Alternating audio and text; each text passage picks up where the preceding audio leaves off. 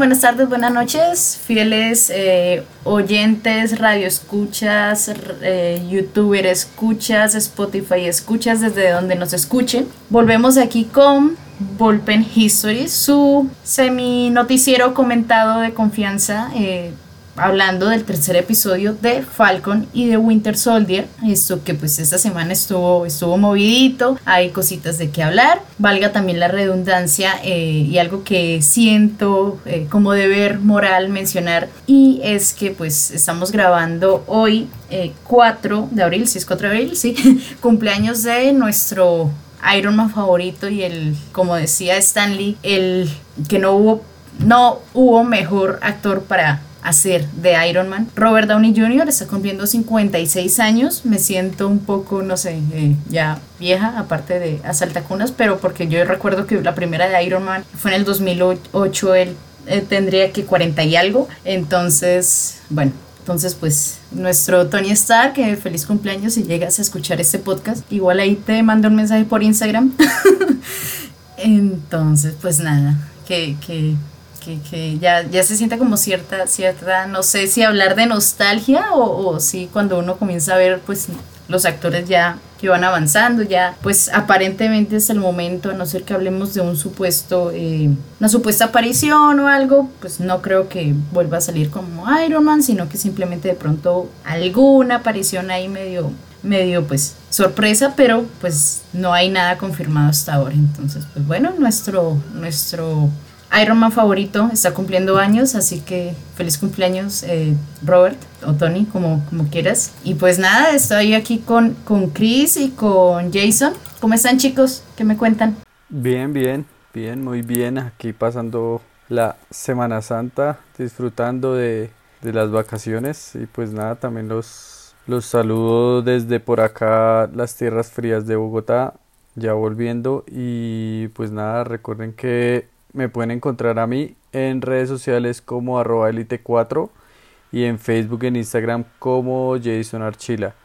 Y pues nada, muy bien, eso les cuento que hice esta semana. ¿Y tú, Chris, cómo pasaste tu Semana Santa? Eh, semana Santa, bueno, fue de descanso, afortunadamente, de reflexión un poco, aquí con las presiones de la tesis, pude por fin entregar el primer avance, entonces, eh, bueno, sí, un descanso ahí justificado que justo coincidió con la Semana Santa. Y nada, pues al día con Falcon, viendo por ahí otras cositas, viendo Godzilla vs. Kong, por ejemplo, viendo cómo le partían la madre al, al chango. Y viendo por ahí otro par de cositas, algo, algo ahí variadito, un poco para descansar de la tesis. Emocionado de hablar hoy de ese, ya de la mitad de la serie de, de Falcon, ¿no? Ya vamos en la mitad. Y siento que el ritmo ha, ha, estado creciendo constantemente y ojalá se mantenga así hasta el sexto y no sea como en WandaVision, que el último fue, pues ya hablamos, fue un, fue un fiasco ahí muy, un muy, dejó un, ¿cómo fue que decía? Ah, una frase famosa de un futbolista acá en Colombia, creo que era el Totano, un sin sabor amargo. Eh, entonces, pero no, todavía tenemos Hasta el momento va muy bien Falcon y eso es lo que venimos a hablar el día de hoy.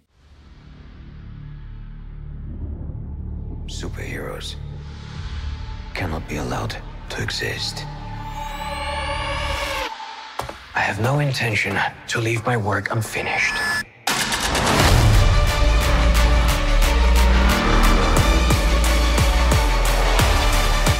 upside down right now. Where do we start?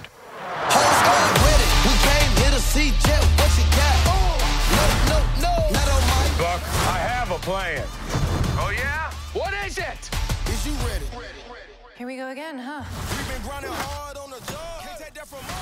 Sí, pues bueno, no. Eh, este, yo creo que este capítulo va a dar mucho de qué hablar, dio mucho. A mí personalmente me fascinó. Eh, comenzando pues por el título, Los entretelones del poder, en español al menos, en español Latinoamérica, no sé si en inglés eh, o en, o en español castellano está un poquito distinto, pero bueno, al menos en español Latinoamérica es Los entretelones del poder y, y ahí como el subtes, subtexto es Sam y Bucky viajan a un refugio criminal en busca de información sobre el suero del supersoldado, así como muy muy a grandes rasgos. Y pues nada, primeras impresiones, a ver, como las primeras impresiones de los primeros minutos, ustedes que, que vieron, que no vieron, que, que, les gustó, algo que no les haya gustado. Personalmente yo debo decir que quedé fascinada con Simo, o sea, tremendo eh, personaje que están armando. Y pues nada, esa es como la primera impresión. Me, me sorprendió mucho también que comenzara como tan rápido. Es decir, esto, en su momento cuando comienzan a aparecer personajes y los diálogos también que comienzan como a llenar un montón de, de más o menos como los huecos que iban habiendo de, pues, del segundo capítulo y todo.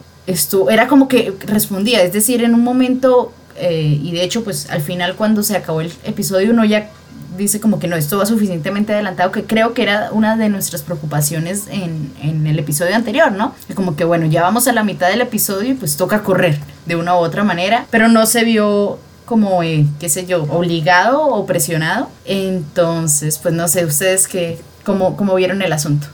Mm, pues a mí la verdad eh, también me gustó el capítulo. Sí es verdad lo de Simo que apareció, pero lo bueno fue que siempre compensa que apareciera de primera, sin embargo tuvo su momento en pantalla, creo que tuvo su participación, integraron a después que la gran sorpresa de- del capítulo que apareció Sharon, Sharon Carter, que no la veíamos desde que como desde Civil War, creo que no la veíamos. Y nada, como mostrar luego integraron al personaje Sharon y pues nada, como que lo que yo decía también hace unos capítulos atrás, el tema de que el mundo de Capitán América es cerrado, entonces creo que siempre van a salir esos personajes que quedaron atrás sueltos y que vuelven a reintegrar, ¿no? En este caso pues Sharon y mostrar qué fue lo que pasó con ella, porque creo que después de Civil War todos supimos eh, qué fue el destino de cada uno, a pesar de que Ant-Man no salió en Infinity War, también lo vimos después en su película y creo que faltaban esos personajes como Sharon, de saber qué fue lo que sucedió, entonces creo que, no sé, a mí, a mí- a mí me gustó, creo que todos los personajes tuvieron su desarrollo correcto y pues revivir a aquellos que, que, que de cierta manera habían dejado atrás, ¿no? Entonces eso fue, y pues nada, el, el, creo que lo que más me asombró y fue ese, esa, esa aparición al final de personajes de otras películas, que eso sí fue como muy el boom, que fue la, la de estas luchadoras de Wakanda, porque en qué momento se cruzó Capitán América con Black Panther o con el mundo de Black Panther, entonces creo que eso no se había visto o pues yo no lo sentí como tan no sé, mi perspectiva de las de Capitán América siempre son que tienen su mundo y solo salen de ese mundo cuando son vengadores, que ya los integran con los otros superhéroes. Sin embargo, ese mundo de que se cruzara con Wakanda, sí me pareció súper genial. Y pues nada, también el, el que más les que me llamó mucho la atención. Ah, claro, lo que decíamos, que ya va como mitad de temporada.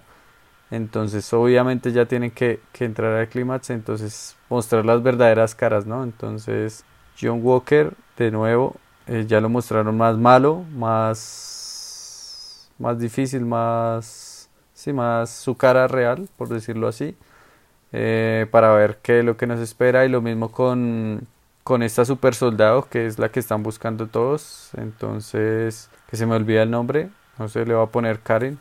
Creo que no se llama Karen, pero tiene algo con K y no me acuerdo si es el apellido o algo. Katie, creo que Carly. es. Sí, empieza con K. Carly, Carly, esa Carly vuelta, es. yo sí es De algo iCarly. con K. Sí, obvio. Y, No hay Carly, sí. y Carly también mostrando su verdadera cara, ¿no? Porque pareciera que uno decía como, bueno, son como medio buenos, tienen como una causa justa, pero lo mismo, ya está mostrando su verdadera cara, entonces aquí, aquí en adelante empieza lo bueno, es como mis impresiones así, que me acuerde. ¿Y Chris, cómo viste? Bueno, lo que dicen, ¿no? El episodio está cargado de, de material para que hablemos el día de hoy. Siento que, que el conflicto que están desarrollando, que supongo la trama central es la del, super, la del suero del super soldado, en manos equivocadas, obviamente, es, es muy interesante. Ah, ahorita que, que Jason mencionaba que ese mundo del Capitán América es muy cerrado, eh, es tan cerrado ese mundo del Capitán América que la misma libreta que usaba Steve Rogers para anotar canciones y películas es la que utiliza Bucky para anotar aquellas personas con las que tiene deudas por sus asesinatos durante su etapa como soldado del invierno. Esa es la libreta de referencias. Sí, la libreta de referencias que la tiene muy presente y la atesora. Me pareció muy interesante, un poco para no repetir lo, lo que dijeron, todo lo que pasa en Madripur, la primera vez que vemos esta, esta ubicación en los cómics, con la cual no estoy muy familiarizado, pero, pero sí he visto por ahí que tiene muchas, muchas referencias o mucha relación con, con ciertos personajes clásicos de, de Marvel, como Wolverine o como, como Hulk, eh, el Hulk gris, si no estoy mal. Me parece chévere que empiecen a mostrar esas, esas naciones ficticias del universo Marvel, lo que podría ser Wakanda, Sokovia. Y hablando de naciones, yo me alcancé a emocionar, no sé por qué, no sé si, porque yo el episodio lo vi el viernes en la mañana, ¿sí? O sea, no le puedo, no le puedo echar la culpa al sueño del lapsus que tuve, pero cuando vi que estos Flat Smashers estaban eh, ahí como esperando, a ver, el- planeando el ataque al centro de Consejo de Repatriación Global, no sé cómo es que se llama, parece una iglesia evangélica, decía Riga, Latvia, y yo no sé por qué leí Latveria. Yo pensé en Latveria también. y yo dije, Sí. Joder, ya, Doctor Doom, confirmadísimo. Cuando no, Latvia es creo que Letonia, Lituania, una de estas dos. Sí. Y yo, ay, no.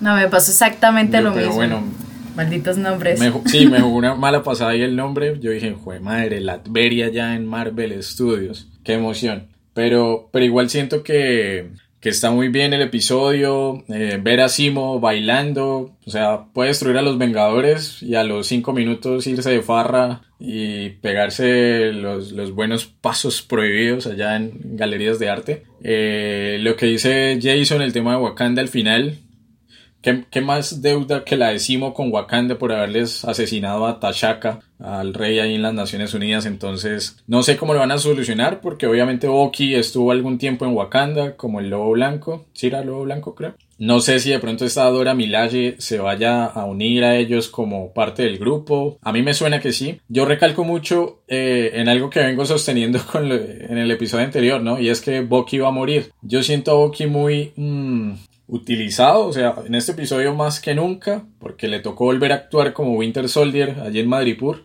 pero le veo cara de, de estoy haciendo mi último esfuerzo y mi último esfuerzo va a ser recuperar el legado del capitán, que físicamente es el escudo, eh, pero va un poco más allá y es pues eliminar esas, esas consecuencias indeseadas como lo son eh, John Walker y, y compañía, ¿no? Entonces yo sigo sosteniendo que, que Bucky Barnes, que el soldado del invierno, se nos va. Es un poco general, me gustó, me gustó muchísimo. Eh, no sé quién vaya a ser el Power, Power Broker, Breaker, no, no estoy seguro. Eso me tiene intrigado, no sé cómo van a terminar metiendo a, a Patriot. Pero bueno, quedan tres episodios para ver eso.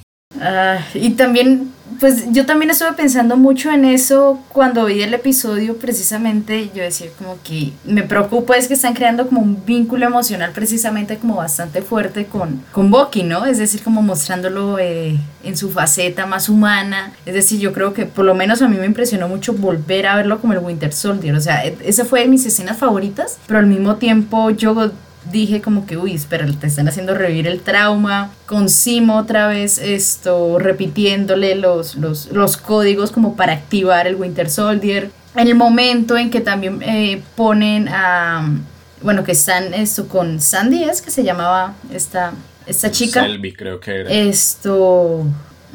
Entonces, eh, eh, que Simo coge y le coge el mentón, obviamente porque estaban dentro del, del, del personaje, pero yo decía como que esto, esto es muy fuerte, ¿no? O sea, poniéndome un poquito ahí en, en la piel de- del pobre Bucky. Yo ahí quería meter un poquito la, la, la Eh, cuchara a Javi, perdona. ¿sí?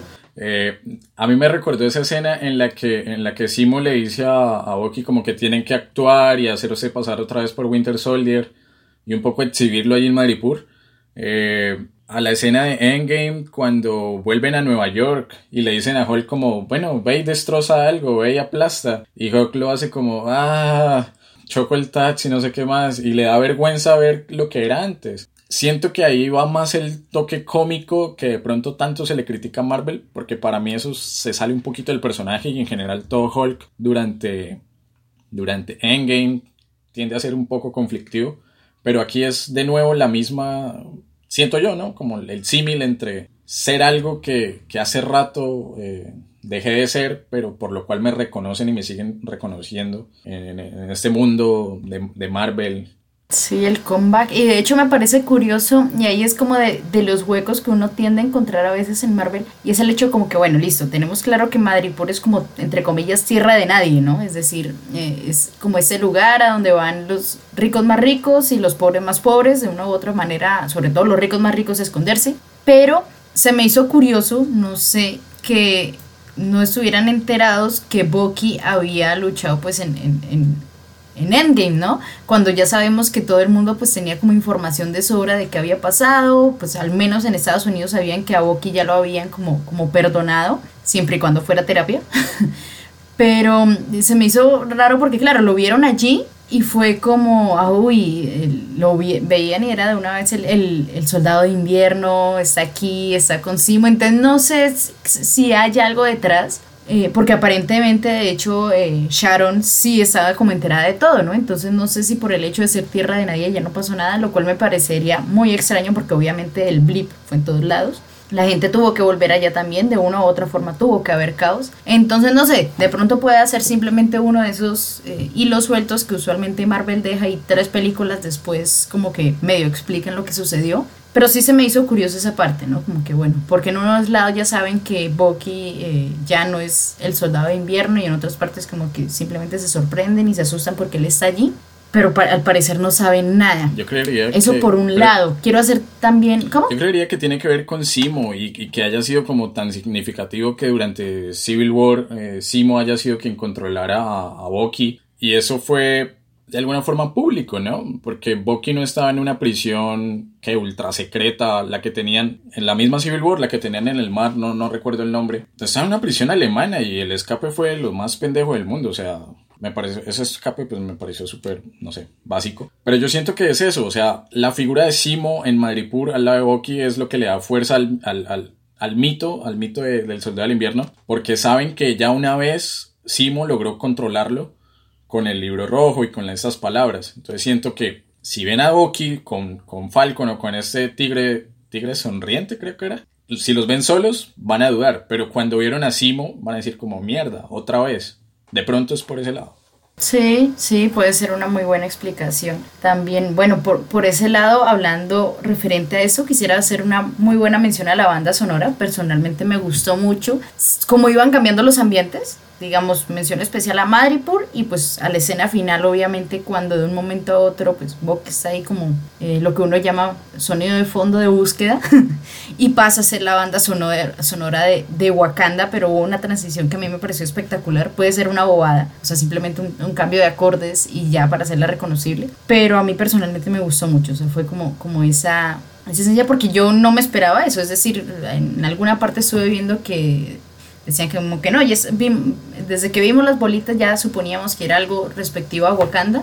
Hay un montón de teorías también al respecto, que entonces eh, ella que si no estoy mal era la como la líder de los guardaespaldas de, de T'Challa, esto pues estaba vestida de negro, que porque venía a informar que, que el rey T'Challa había muerto. Eh, no sé, ahí tendría que, que haber como una... No creo porque clarito ella dijo que veniera a buscar a Simo y pues con justa razón, como ya había dicho Christian. Entonces pues no sé, lo más probable es que simplemente venga a, a cazar a Simo y de una u otra manera Bucky logre convencerla, aunque me hace ruido porque ella es bastante conflictiva. En ese momento no, no recuerdo cómo es que se llama esto, el personaje. Creo que se llama Ayo. Mm, sí, Porque la, porque la líder de la líder de las Dora Milaje es Okoye. Que de hecho la confundieron mucho Sí. cuando recién salió el episodio. Todo el mundo como, no, no es Okoye, es Ayo. Es otra de Pero ellas, pero ni idea. Y- no y- sé, verdad, por qué no habrán metido Koji. Hubiese sido severa referencia, todavía mejor. Pero pues, Mm. presupuesto, me imagino. o de pronto la tengan guard- guardada. Bueno, hay, hay como mucho de donde, de donde eh, se puede hilar ahí, muchas teorías. Yo diría que lo, básico es simplemente como que viene a ayudar a, a ayudar, no, a cazar a Simo. Y dos opciones, o se vuelve una piedra en el zapato porque pues ya hemos visto que ella es bastante conflictiva, lo vimos en su momento con una escena eliminada con la viuda negra, con Natasha, que se agarraron a pelear como por nada y, y, y estaba, bueno, como que, por favor, stop. Eh, Entonces, como que pues, obviamente por justas razones mató a su rey. Es bastante comprensible que esté directamente eh, con su misión de, de cazar al menos a Simo. Pero bueno, vamos a ver cómo, cómo se desarrolla la historia. Me gusta algo que también me ha gustado es que dejan ahí como el, cliffhanger que llama. Y eso ha pasado con, con todo, bueno, los tres episodios, ¿no? Entonces, sí, no sé, no sé, ¿qué, ¿qué más? Hablemos, a ver, de escenas favoritas, lo que más les haya gustado. Jason. Mm, no sé, creo que, bueno, la del Soldado del Invierno también peleando, como que mostró, uy, no sé, yo por un momento dije, no, este man se va a desequilibrar otra vez, pero creo que él fue, no sé, muy profesional, me imagino, sabe que ya tiene, digamos, un control o ya tiene un mejor adoctrinamiento, por decirlo así, eh, de su cerebro, de su mente, y a la vez meterse en el papel de volver a ser el soldado del invierno sin que sin que vuelva a caer en eso, ¿sí? Entonces, pues esa fue una, una escena muy... Por un momento, de verdad, pensé que el man se... Dice, no, este man se, se va a tirar todo, se le va a olvidar todo, pero no, creo que Sam también le dice como que si está bien el man, sí, sí, sí, todo bien. Y ya esa, y nada, esa sorpresa de, de del final también de la participación de Wakanda.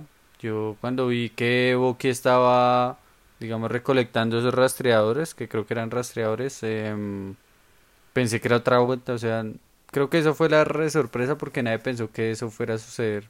Yo me imaginé otra cosa menos que...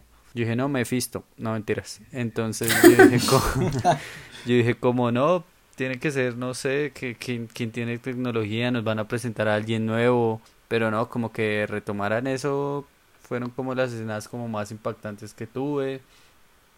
Y nada, el, el- ah bueno, y el final también, el de Carly, em, estallando todo eso, como que de verdad la gente estaba viva y, el otro man también le dijo como, parce, todavía gen- había gente adentro. Y eso mismo, yo, ush, que ahora sí merece que la persigan, vieja hijo de madre, mató a todos y ya esas fueron como mis tres escenas súper impactantes. Y las tuyas, Chris. No, pero como comentario adicional a lo que dijo Jason, pues algo que usualmente pasa con todos los sueros del super soldado que han intentado recrear y que como que no les funciona, es que el mismo suero termina eh, afectando mentalmente a la persona, ¿no? Yo, lo asocié mucho a esto, ¿no? Que ese suero puede que poco a poco vuelva violenta o violento a su portador. Por eso tanto también el, el hecho de haber mostrado a Isaiah eh, en un poco senil, pues podría ser una, una de las, como de esos puntos, ¿no? Eso fue lo que rescataban en la primera de Capitán América, que la vaina es que el suero del super soldado, digamos que potenciaba todas las cosas que uno tenía, y si uno era malo, entonces lo volvía más malo. Por eso fue que habían elegido a Steve Rogers porque era bueno y sabía que pues él iba a potenciar lo bueno. Entonces, creo que ahí estamos viendo ese reflejo y que puede que recrearan el suero del super soldado y efectivamente lo recrearon porque hace la función, no, no volvió deforme a alguien como pasó con Hulk, ni, ni nada por el estilo en, en, en qué, en pues en todo ese historial de que intentaron recrear ni lo volvió como Red Skull que lo volvió feo también, entonces creo que ahí sí lo recrearon súper bien, pero están las manos equivocadas el problema. Y Chris, tus escenas. Eh, escena favorita, que le escupieran a John Walker. Uf, Esto, porque obviamente, a ver, en el segundo episodio vimos que este tipo allá en, ¿dónde estaban? Creo que en Múnich, eh, le estaba ayudando a Carly, ¿no? Le estaba ayudando a, pues sí, a esconderlos, a los Flash Smashers, porque creen que lo que están haciendo es bien, y creo que lo decía Jason hace un rato, hasta cierto punto no llega a entender que las cosas están un poco desbalanceadas en cuanto a protección de toda esa gente que, que reapareció luego del, del chasquido de, de Hulk, entonces quizás sí, o sea, eso es lo, lo raro, ¿no? Uno tiende a empatizar con esas propuestas, pero tal vez los métodos no son los indicados. Pero bueno, ellos decidieron tomar eh, acción, una acción un poco pesada, ¿no? Pero volviendo a John Walker, eh, no sé, es la típica, la típica trama de que van dos pasos atrás.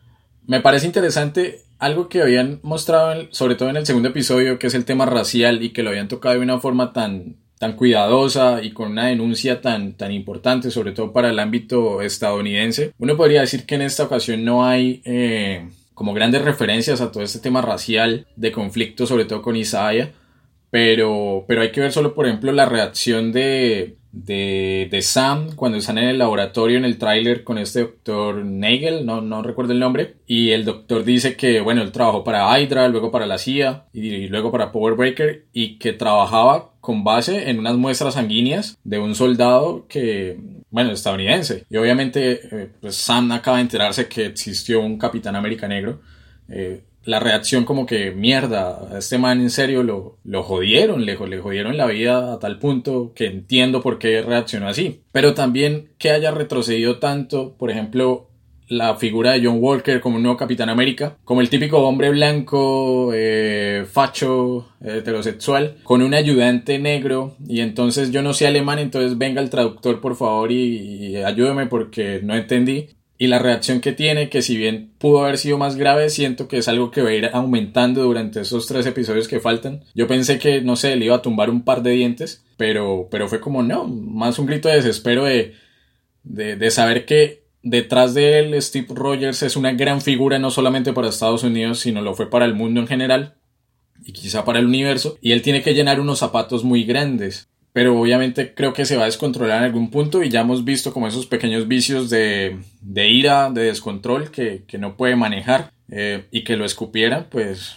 pues bien hecho, bien hecho. Y de hecho se supone que según los cómics, pues ahí vimos que sobraron el momento cuando pues estalla, eh, me- Simo mata a Nigel y entonces esto estalla todo, como toda esta escena de acción allí, vemos que sobraron muestras de- del dichoso suero. Y según cómics, pues se supone que, que John Walker termina siendo pues inyectado con ese suero igual que su compañero y John Walker literalmente se vuelve loco, esto su compañero no, de hecho pues al menos en una de las versiones se vuelve pues bastante como, como eh, no sé cómo decirlo, pues sí, como un, compañero pues normal, como que, uy, ¿qué pasó aquí? Ent- termina ayudando, mejor dicho, a, derrotar a John Walker. Entonces, esto vamos a ver, yo creo que sí es algo que puede pasar, bastante factible en, en esta serie, que al menos al final o en un punto, eh, John Walker en medio de su ambición y de decir como que, miren, yo también puedo hacer esto, termine pues siendo inyectado. Yo, pues, sobre todo porque creo que también lo decía en el episodio anterior, y es que lo veo como un sujeto muy manipulable, ¿no? Eh, que de una u otra manera desea sobresalir, no le gusta como él mismo dijo que se le atraviesen en su camino, entonces él como que bueno, pues vamos a ver qué, qué es lo que pasa si realmente quieren pasar por encima de mí, pues miren lo que yo voy a hacer y pues bailes. entonces esto se va a poner feo. Vuelvo con la misma preocupación, esto seguramente sabrán cómo resolverla, pero el hecho de que pues ya solo nos quedan tres episodios, eh, este último fue creo que de cuatro minutos más, que los anteriores. Entonces no, no sé, no sé, ahí estoy como, como preocupada porque sí siento que, de hecho, en alguna noticia anterior dijeron que en el cuarto episodio íbamos a llorar y, y me da miedo con esas predicciones de Christian. Porque también siento que no, como que no le han sacado el, el- suficiente potencial a Boki. Pero bueno, vamos a ver. eh, tengo mis, mis mejores esperanzas puestas allí. Entonces no sé. Yo lo que escuché, y no sé hasta qué punto era cierto, o bueno, lo dijo Anthony Mackie, eh, quien interpreta a Sam, lo dijo en broma o en serio, es que Kevin Feige iba a tener su primer cameo en el universo de Marvel, Marvel Studios. No sé si en el cuarto o en el quinto capítulo. No sé si es que ahora Kevin Feige entra a reemplazar los cameos de Stan Lee, tal vez, no sé. Pero sí, pero lo que leí sí fue que Sebastian Stan dijo que iba a haber un cliffhanger muy grande en el cuarto episodio. Han dejado cliffhangers, digamos que término bajo, término medio, pero dijo que era uno grande. Un gran cliffhanger en este cuarto episodio de la próxima semana que nos va a tener literalmente ahí pegados al, al sofá.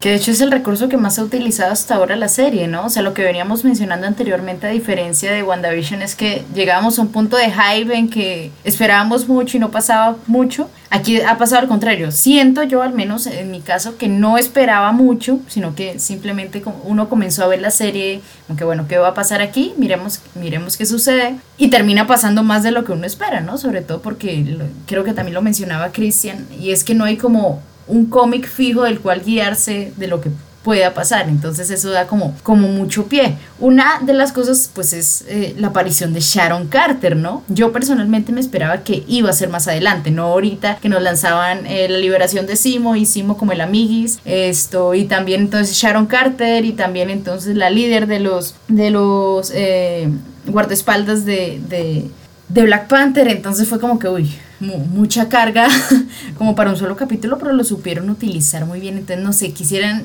a ver, Jason, ¿qué, qué, ¿cómo viste esa aparición de Sharon y qué ves? Porque también he visto algunas eh, menciones por allí y, diciendo que pues lo de Sharon está raro, ¿no? Muchos dicen que no, que puede que ella sea la misma eh, Power Breaker, eh, yo- a mí no me suena, eh, pero bueno, ¿ustedes qué, qué piensan al respecto? Uy, no, pues la verdad esa teoría sí está buena, pero serían muy muy que muy creo que desacreditarían muchas cosas ser la sobrina ser la qué la sobrina la sobrina de Peggy como esa imagen buena que tenía y bueno yo entiendo que digamos la hayan abandonado los Estados Unidos pero igual pues ya hizo un trato con Falcon y Falcon tal vez la pueda ayudar no sé. Mm, creo que no sé estaría muy creo que sería muy desprestigiador por decirlo así de de esa línea de los de los Carter, ¿sí? Entonces, pues la aparición de Sharon me pareció bien y pues creo que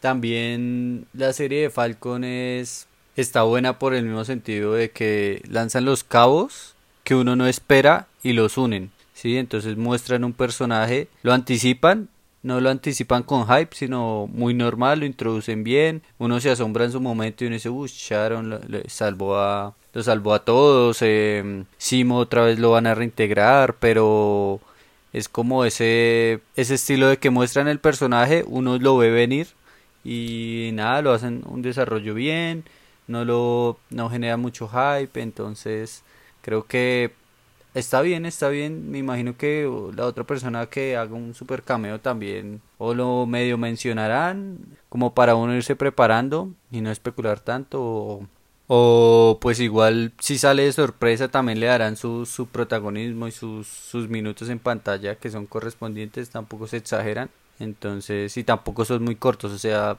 lo que hacen está apenas.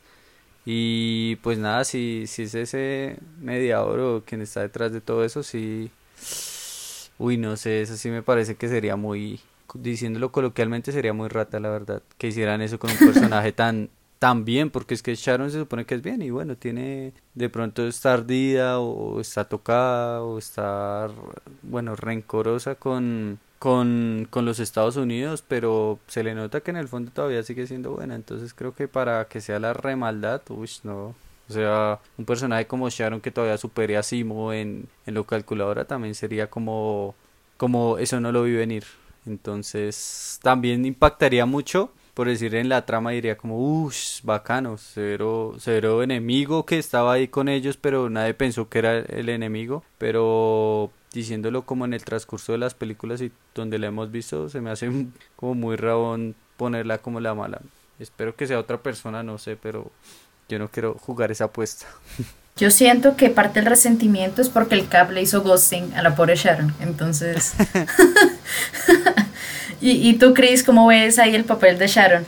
Pues, a ver, yo qué podría decir sobre Sharon. Eh, me gusta que le hayan subido dos rayitas de volumen a, la intensidad en- de, digamos, de acción, de, de pelea, el combate. Que no simplemente sea esta, esta gente en su momento de Shield, me acuerdo, en, en Winter Soldier, eh, que estaba allí en la base, operaciones, como logística, administrativa un poco, sino que esta, bueno, y era la vecina del, del capitán, ¿no? En su momento. Pero ahorita verla, en eh, esta escena que hay en el puerto de Maripur, eh, hubo, hubo unos golpes que a mí me dolieron, o sea, yo me puse en el lugar de los cazarrecompensas y fue como, ouch, ouch. Cuando le da, creo que a uno le da en la frente, eh, le clava el cuchillo a otro en el, en el antebrazo también, o sea, muy badass el personaje y siento que, que está bien. El asunto sería ver, porque ya mostró un poco, ¿no? Está manejando una galería de arte eh, allí en, en la parte high de, de Madripoor, en Hightown. ¿Qué tanto poder pudo acumular? No se sabe si ella se desapareció con el, con el, con el blip o no, si son cinco años en los cuales estuvo trabajando allí en Madripoor en la clandestinidad, o es corto el tiempo que, que, que estuvo. No, yo no siento que ella sea eh, Power Breaker, siento que es alguien más. Mm, lo que dice Jason me daría, me cagada que, que en ese giro de 180 grados en cuanto a la construcción del personaje, siento que eso no calaría bien en, en, el fandom. Eh, pero me gustó, me gustó muchísimo y, quería también hablar un poco de dos escenas extra ahí en Madripoor, con esos pequeños guiños que tiene siempre Marvel Studios y que conectan definitivamente todo. Qué mejor que la trilogía del Capitán América, conectándolo ahorita con Falcon and the Winter Soldier, es eh, dos escenas. La primera, cuando están saliendo de la explosión del contenedor y pues les están disparando, ¿no? Y, y le dice como, carajo, te dije que a tu izquierda. Entonces dije, no, pero es que no entendí cuál izquierda, me, me confundí, no, no sé qué era. Esos pequeños homenajes de On Your Left. ¿No has visto las películas? Cuando están en el, en el, en el carro, cuando llega ahí It's Britney Beach, cuando llega Simo, se suben y, y Falcon le dice a Bucky, no vas a mover tu asiento, ¿no? Y Bucky le dice, no. Se la devolvió ahí de, de, de Civil War, entonces esos pequeños homenajes, eso es lo que le gusta a uno como fan, ¿no? Esas pequeñas cositas, esos pequeños detalles, muy, eh, que, que terminan de conectar todo, ¿no? Veintitantas películas y ya ahora dos series en, en, el movimiento. Y cierro mi comentario dice, hablando un poco de la estética de Madripur, que sea, o sea, si uno habla de Madripur, perfectamente en Madripur pudo ser la, pe la pelea entre Godzilla versus Kong. Todo neón, todo eh, grandes edificios. Y me gusta porque siento que es la estética que vamos a ver, por ejemplo, en series como Moon Knight, o en una posible serie de Daredevil también, en ese Nueva York de, de Hell's Kitchen también. Siento que pueden hacer cosas urbanas muy potentes y eso me da, me da alegría porque, porque es algo que va a necesitar en su momento Daredevil. Si llegan a hacer otro intento de los defensores también estaría muy bien o algo de Jessica Jones. Algo que sea así súper, súper, súper urbano en el Harlem o como ya lo dije en, en, Hell's Kitchen. Entonces, como listo, bueno, ya aquí con Maripur vimos los primeros vistazos de, de esto y, pueden hacerlo y funciona bien, casi al mismo nivel de lo que hizo Netflix, que en eso hay que reconocerle. Lo hizo pa' qué, pero lo hizo bien. Entonces, no sé, esos son como mis comentarios ahí. Sí, respecto a lo de Sharon, bueno, lo que ya decía anteriormente, primero no me esperaba que de una en ese episodio como que la introdujeran y todo, o sea, literalmente mostraron lo que Chris estaba diciendo, que qué estaba haciendo, o sea, como que obviamente no sabemos qué sucedió con ella, pero hay un resentimiento ahí. Tuvo que huir, eh, pues está técnicamente siendo perseguida por los Estados Unidos, precisamente por eso llegó allí a Madripur. Hace una mención corta de que el CAB ni siquiera fue capaz como de decir nada, como que no, gracias. eh, eh, besito y me abandonó. Pero entonces, claro, obviamente uno entiende ahí como, como ese resentimiento y pues eh, de hecho ya le reclama a Falcon y a, y a Bucky como que miren eso, yo les conseguí sus armas, les te conseguí a ti a, al, a tu halconcito y, y, y, qué, o sea, hasta ahora vienen por mí eso porque eh, me tocó salvarlos otra vez y, y ahora vienes y me pides de nuevo otro favor, o sea, y entonces ahí es cuando hacen como, como este negocio. Me gustó mucho ahí el, el como este comic release de cuando Falcon eh, no le cree que son obras originales, o sea, me, me gusta, para mí es canon, el hecho de que las obras que vemos en el Louvre de París no sean las originales, sino que esas realmente estén por ahí en el mercado negro.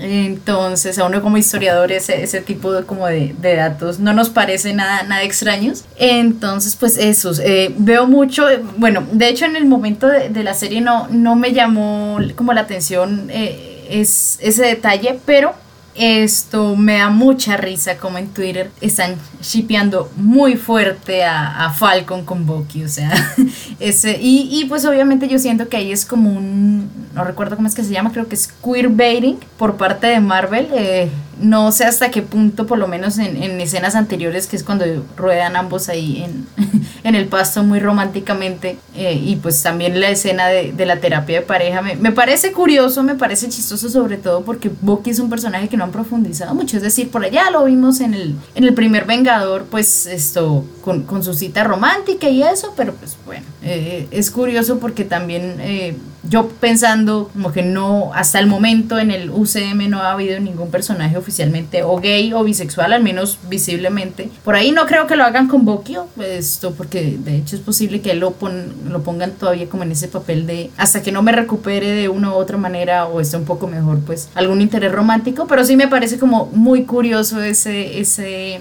a romántico que quieren ponerle a ambos, cuando pues ambos en su momento también eran como los los eh, por parte del fandom esos eh, personajes que de una u otra forma se peleaban por el cap no y que el cap los quería ambos por igual.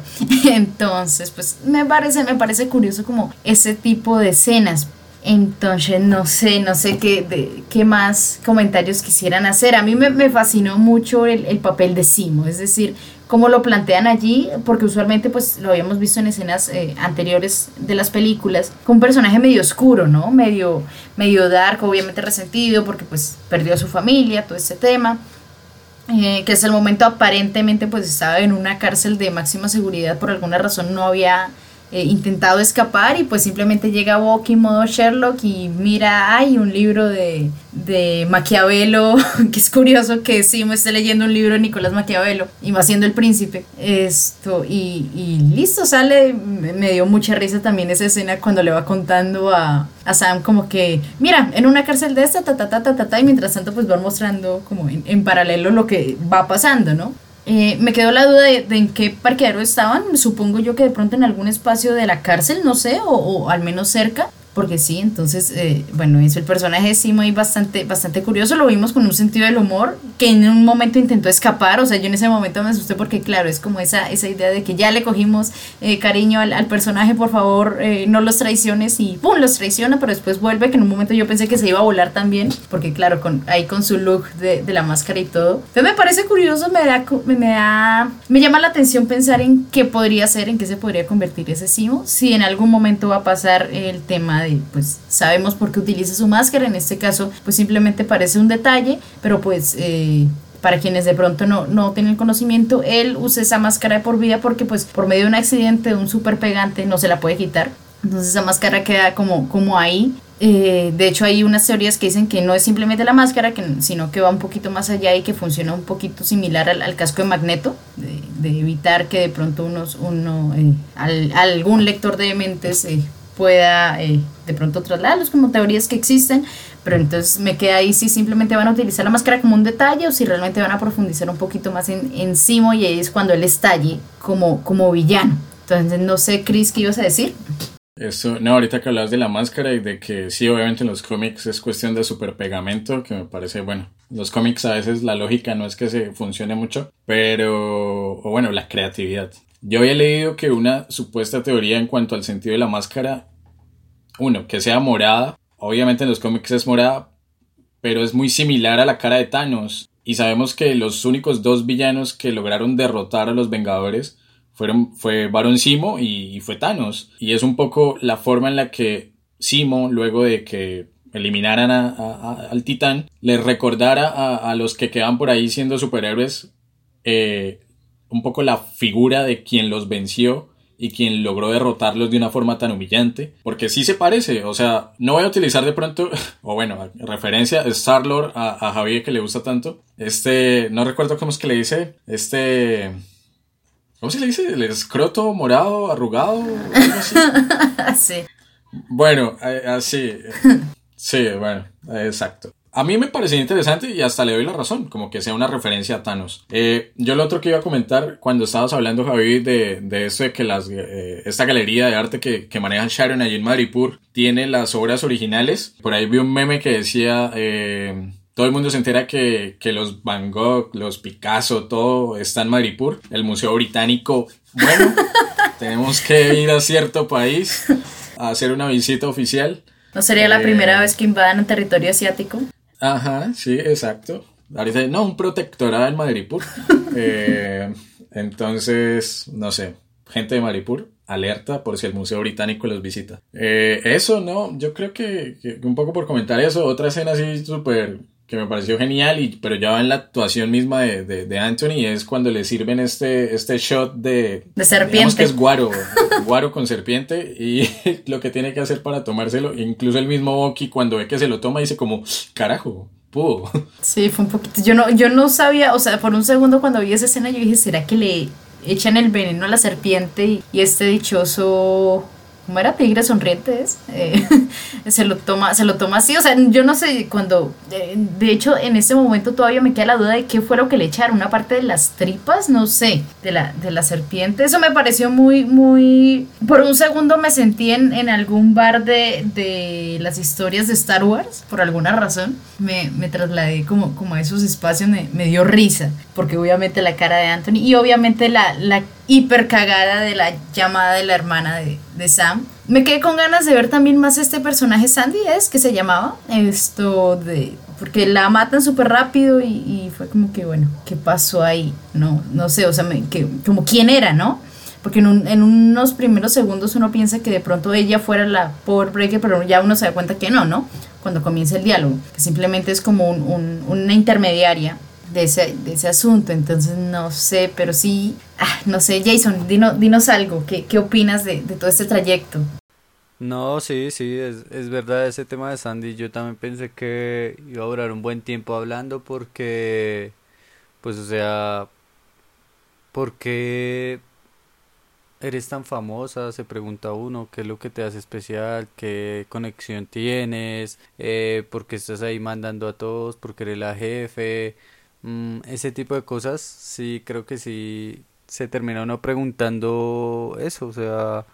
Porque como que habló y la mataron. Bueno, y entró la llamada y, y chao, la mataron. Pero entonces como que no... O sea, ¿qué había detrás de ella? ¿Qué la hacía especial? Porque además todo ese ritual para verla, como para que la mataran en menos de nada, como que no...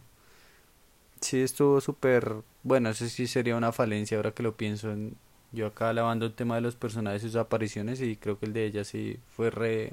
Fue como de, de afán, no sé, fue como por conectar un lado con el otro, una escena de ataque con la escena de, de buscar información y creo que sí, para todo ese ritual que hicieron y, y para todo lo que sacrificaron, para toda esa gente que mataron ahí, Bucky para ese trago de aguardiente súper especial que se tomó Sam eh, y para la farra, entonces como que como que sí, debieron haber profundizado sobre ella. Creo que deja muchas dudas, no sé, esperar a ver qué, qué relación tienen. Me imagino que cuando aparezca el verdadero enemigo dirán como que qué función tenía ella, no sé, era su su su administradora, no sé. Me imagino que más adelante dirán que tiene que ver ella, pero sí, creo que eso sí fue una digamos como una falencia, por decirlo así, de presentarnos ese personaje por todo eso que hicieron como para que la mataran en menos de nada. Ni siquiera la secuestraron, no sé, yo me la hubiera secuestrado.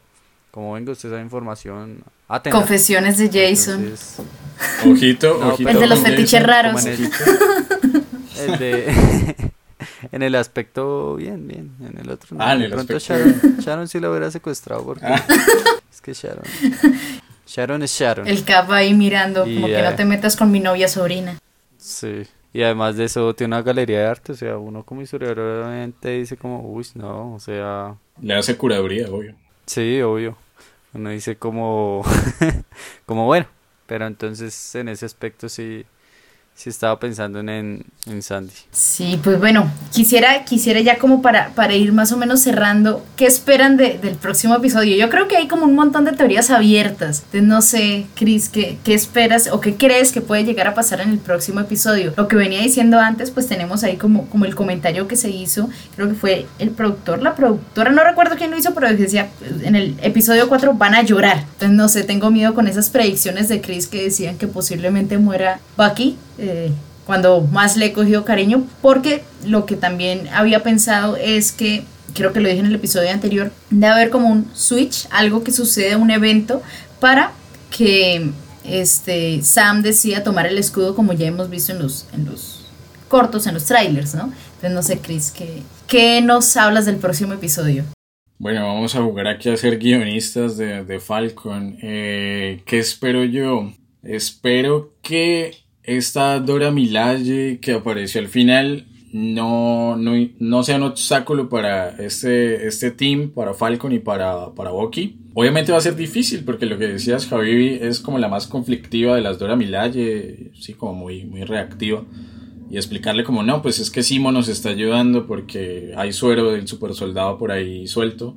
Tal vez no sea tan fácil, no, pero no creo que vaya a haber un enfrentamiento. Creo que, bueno, ahora están en Letonia, ¿no? Están ahí en Letonia, Lituania, no me acuerdo cuál es, pero no es Latveria. Siento que va a conectar, por fin se los va a alcanzar eh, John Walker y, y va a haber un encuentro. Tal vez va a ser el primer enfrentamiento entre porque ya has declarado, ¿no? Digamos, en el primer y segundo, sobre todo en el segundo episodio, hubo un intento de colaboración, pero fue como, pues, men, en realidad no lo necesitamos si usted lo que hace es más ese estorbo y no está usando bien esto, esto que, que el gobierno se adueñó ahí a las malas. Entonces yo siento que va a haber un poco de, ya de confrontación entre, entre este nuevo Capitán América y Battlestar, con lo que vendría siendo Simo, eh, Falcon Bucky y quizá esta Dora Milaje con los Flag Smashers no, no, no sé qué vaya a pasar, la verdad, porque de alguna u otra forma todo tendría que volver a aterrizar en Madripur si está allí el Power Breaker. Entonces ya están de nuevo en Europa. ¿Cómo van a conectar con Madripur otra vez? O sea, ¿qué los va a llevar a Madripur de nuevo? Tal vez la figura de Sharon, no sé. Pero yo me la juego por eso. Yo siento que va a haber la primera confrontación entre Walker y, y Falcon y, y. Ahí en modo nos agarramos a, a putazos. Ya. sí, literal. Porque lo, lo, que tú decías, o sea, puede que estén anunciando como que vamos a terminar llorando con el episodio. Pero si bien yo sigo convencido de que Bucky va a morir, yo no lo mataría en el cuarto episodio, yo, yo lo mato en el sexto, ¿sí? Porque qué sentido tendría de tener a perder al soldado en el cuarto. Entonces no, no siento que, que vaya a morir, por lo menos en este episodio, Bucky. ¿Y tú, Jason?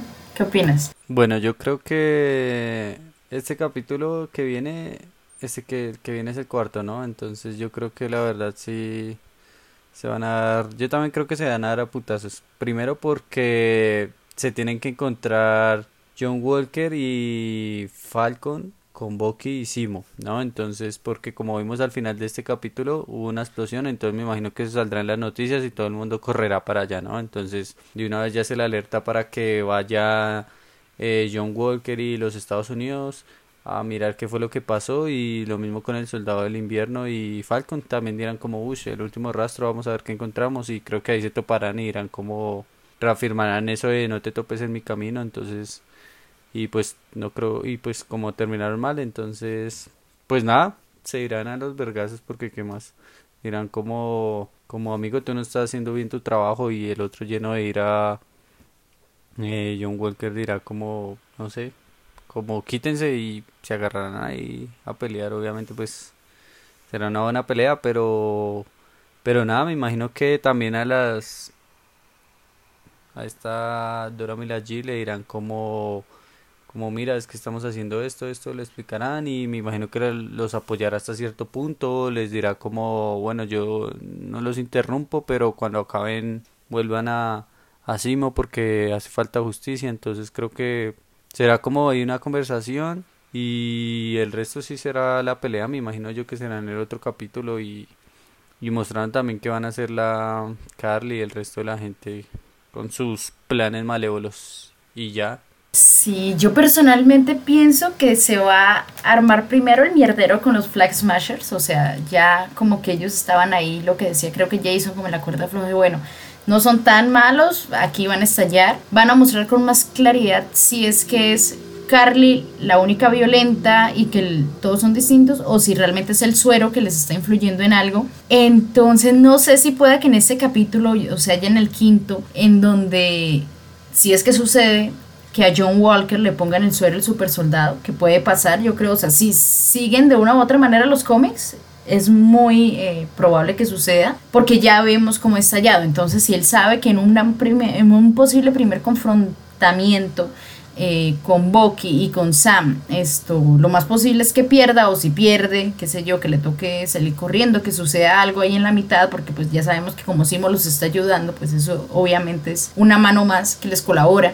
Eh, entonces él decía como que no, yo quiero, lo contacten, o sea, viendo como su debilidad de, personalidad, lo contacten eh, y, terminen eh, inyectándole este suero. Como que bueno, hacemos este cambio, usted trabaja en secreto para nosotros y nosotros lo, lo, inyectamos, así usted puede tener su poder, qué sé yo, como todo está. Solo yo creo que podría pasar entre ese y el próximo capítulo.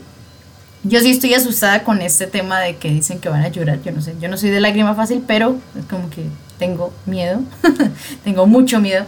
Quisiera, a mí me gusta mucho la parte en donde interactúa Bucky y Falcon, o sea, en serio es como una amistad muy fuerte que de una u otra manera, si bien se tenían fastidio ahí cuando pelean con el, con el por el Capi más bien. Esto, ya sin estar el Capi, pues técnicamente solo se tienen ellos dos, porque listo, que los Vengadores, que lo uno, que lo otro. Entonces, como que no, definitivamente esto, pues solo nos tenemos a los dos, al fin y al cabo. De hecho, a mí me dio mucha ternura cuando Bucky pues fue a buscar a Sam, así como así, es decir, yo sé dónde estás, esto, vamos a hablar, tal cosa. Y cada vez que sucede algo, eh, Falcon es como que, ¿are you okay? ¿Estás bien? ¿Estás bien? ¿Estás bien? Como, me parece muy tierno por parte de, de, de Sam que se preocupe así por Bucky. Entonces, eso puede no, lo que dice Chris, no sé, no sé, yo, yo quisiera pensar que no lo van a matar.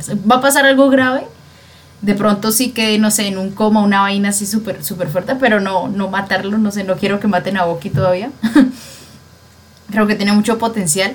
Pero sí, no sé, yo creo que también, bueno, algo aquí de las, de las muchas dudas que todavía tengo es que la gente no, no sé si la gente no tiene claridad o qué le dijeron a, las, a la gente sobre lo que sucedió con el CAP, ¿no? Porque no sabemos si es que fue que se murió, si es que qué pasó ahí, ¿no? Entonces, porque no creo que les vayan a decir como que no, simplemente se volvió, eh, dejó las gemas y, se casó con Peggy y, y, ya, o sea, yo no creo que, que esa sea la explicación a grandes rasgos, yo creo que la gente tiene otra historia y por eso lo obvian tanto, ¿no? No sé si haya muerto, no creo, pero quién sabe qué se inventaron allí. Y de pronto, en medio de, de esos viajes del tiempo, eh, pues el Cap efectivamente envejeció y se retiró y decidió retirarse del mundo. Y pues eso la gente lo respeta, en fin. Eh, entonces, no sé si me gustaría que aclarara un poquito más, al menos antes de terminar la serie, como qué sabe la gente al respecto, para uno tener como, como claridad, como que, ah, bueno, la gente piensa esto, entonces de consecuencia eh, se inventaron esto, ¿no? Entonces, eso, no sé, y también me queda por la duda del dichoso cameo del que hablan, ¿no? Vuelve a aparecer ahí el visión blanco que se fue corriendo, como que no, disculpen, se me olvidó algo. Mefisto, pero no, sí, no, no sé. Esa pasa, pasa volando, pasa volando por Madrid Es que perdón, es que se me olvidó algo, ya vuelvo. Bye. Está sellando el pasaporte. Sí. Eh, hay otra cosa que a mí me genera inquietud y es, eh, siento que si alguien va a morir, ok, listo, ya me la juego por Bucky, pero también siento que va a morir Isaías. Eh, y de pronto por ahí vaya al lado que dices Javi de, de, de, lágrima en el próximo episodio. Porque, y vuelvo a lo mismo, la serie está saltando de países constantemente, ¿no? Hemos estado en Estados Unidos, en el Líbano, en Letonia, en Madripur, en Suiza.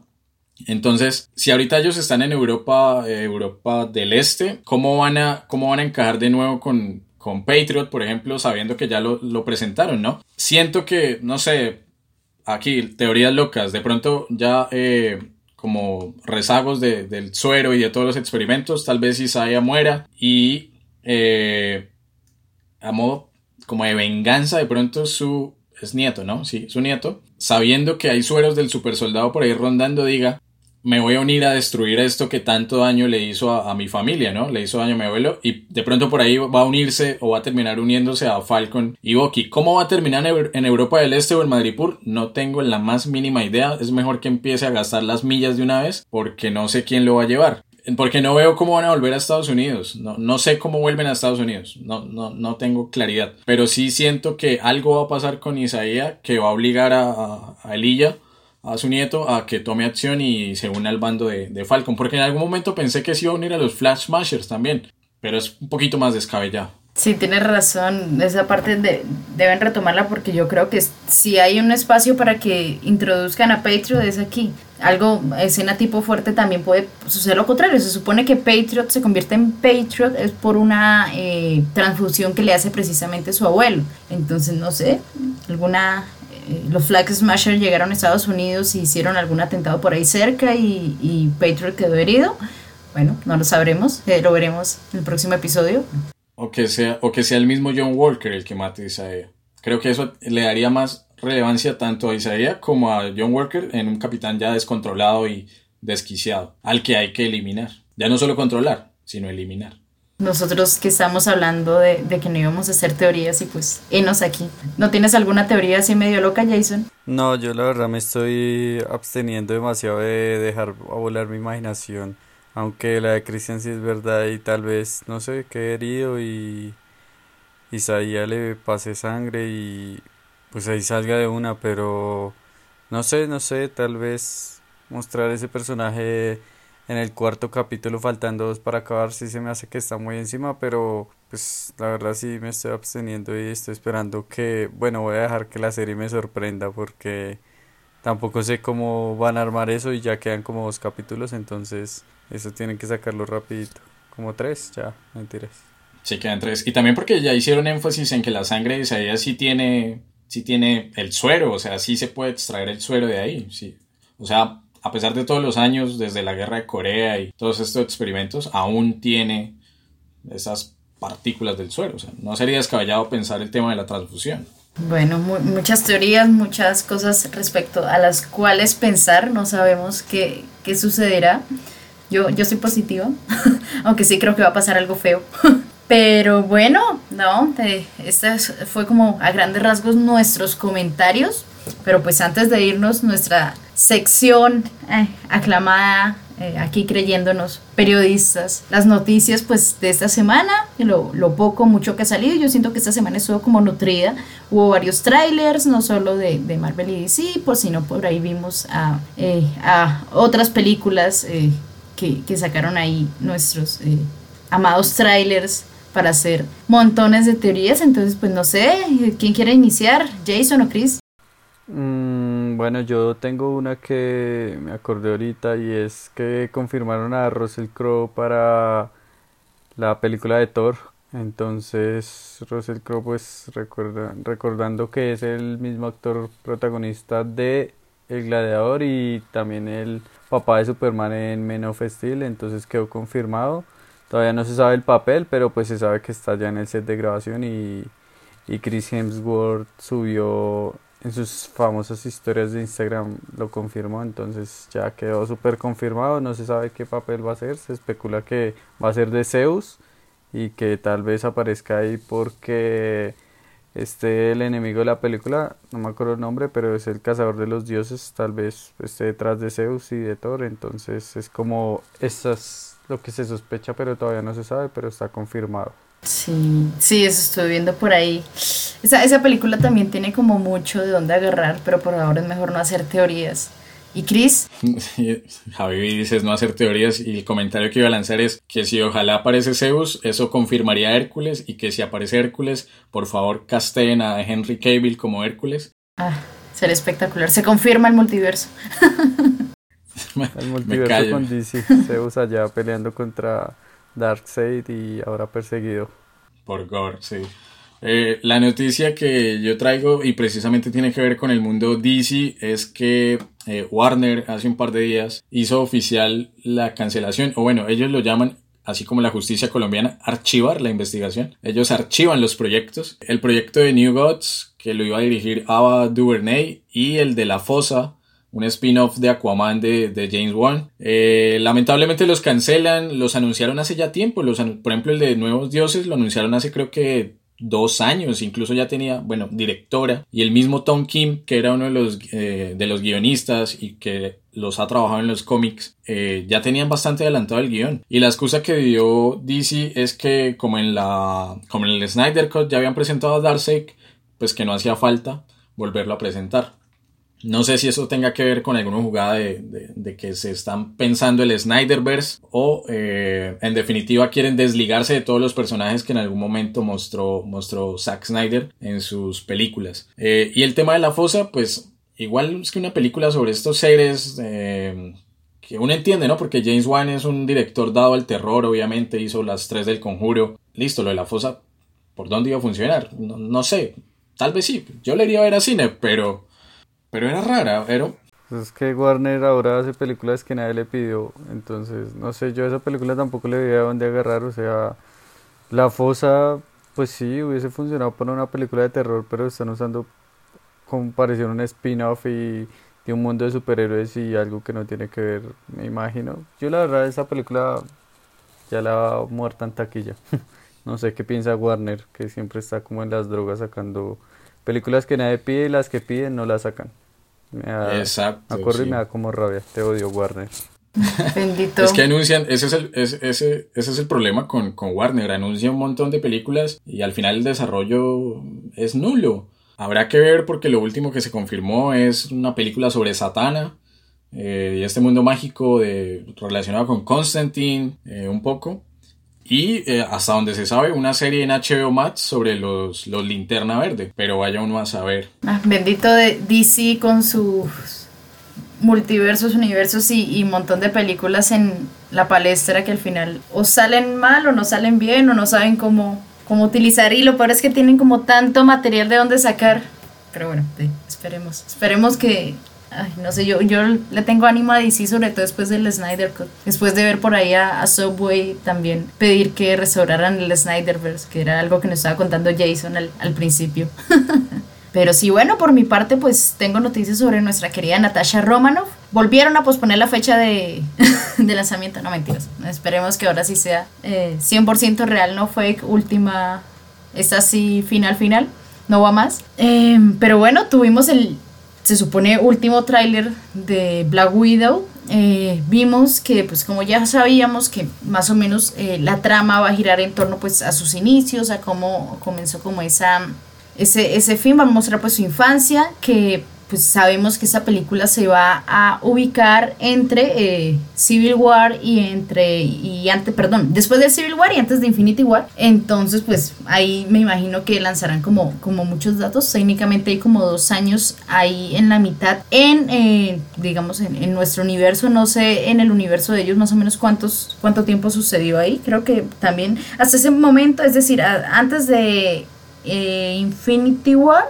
mejor dicho, antes del blip, creo que ahí sí pasaron sus, sus cuatro años, es decir, ellos van como adelantados en el tiempo en estos momentos, pero ahí creo que todavía estábamos como, como parejitos en, en nuestro universo y el universo Marvel.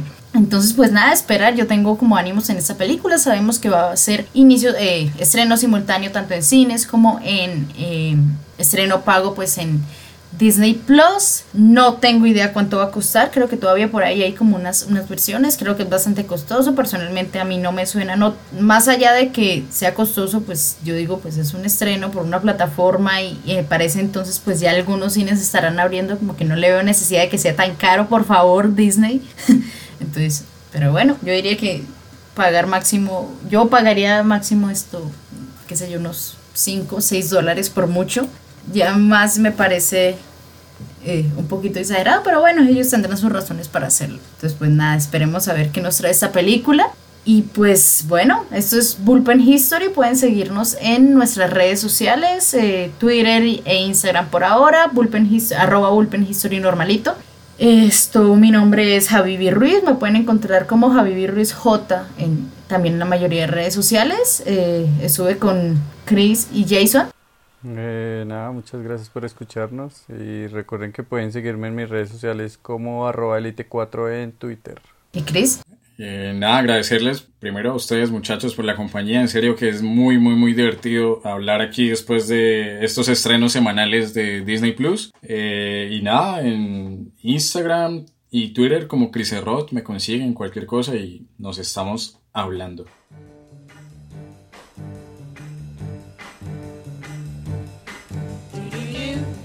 I'm coming home, baby, now.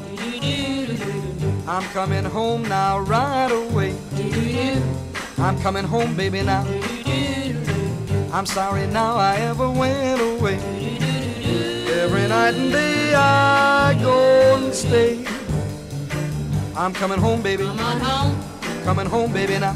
you know I'm waiting here for you. I'm coming home now, real soon. You've been gone, Coming home, baby, now. you don't know what I'm going. I'm coming home, I know I'm overdue. Since you went away, Expect me any day now, real soon. I'm coming home, come on home, coming home, baby, now. you know I'm praying every night. And everything is gonna be fine. Please come on, Coming home, baby, now. I want to feel you hold me tight. Expect to see me now anytime. When I'm in your arms, You're in my arms, I'll I'm coming home, come on home, I'm coming home, baby, now. you know I'm counting every day. I'm coming home now, yeah, yeah, yeah. Use your phone, I'm coming home, baby, now. and baby let me hear you say I'm coming home, you hearing what I say. that you're coming home. and I never will go away. I'm coming home,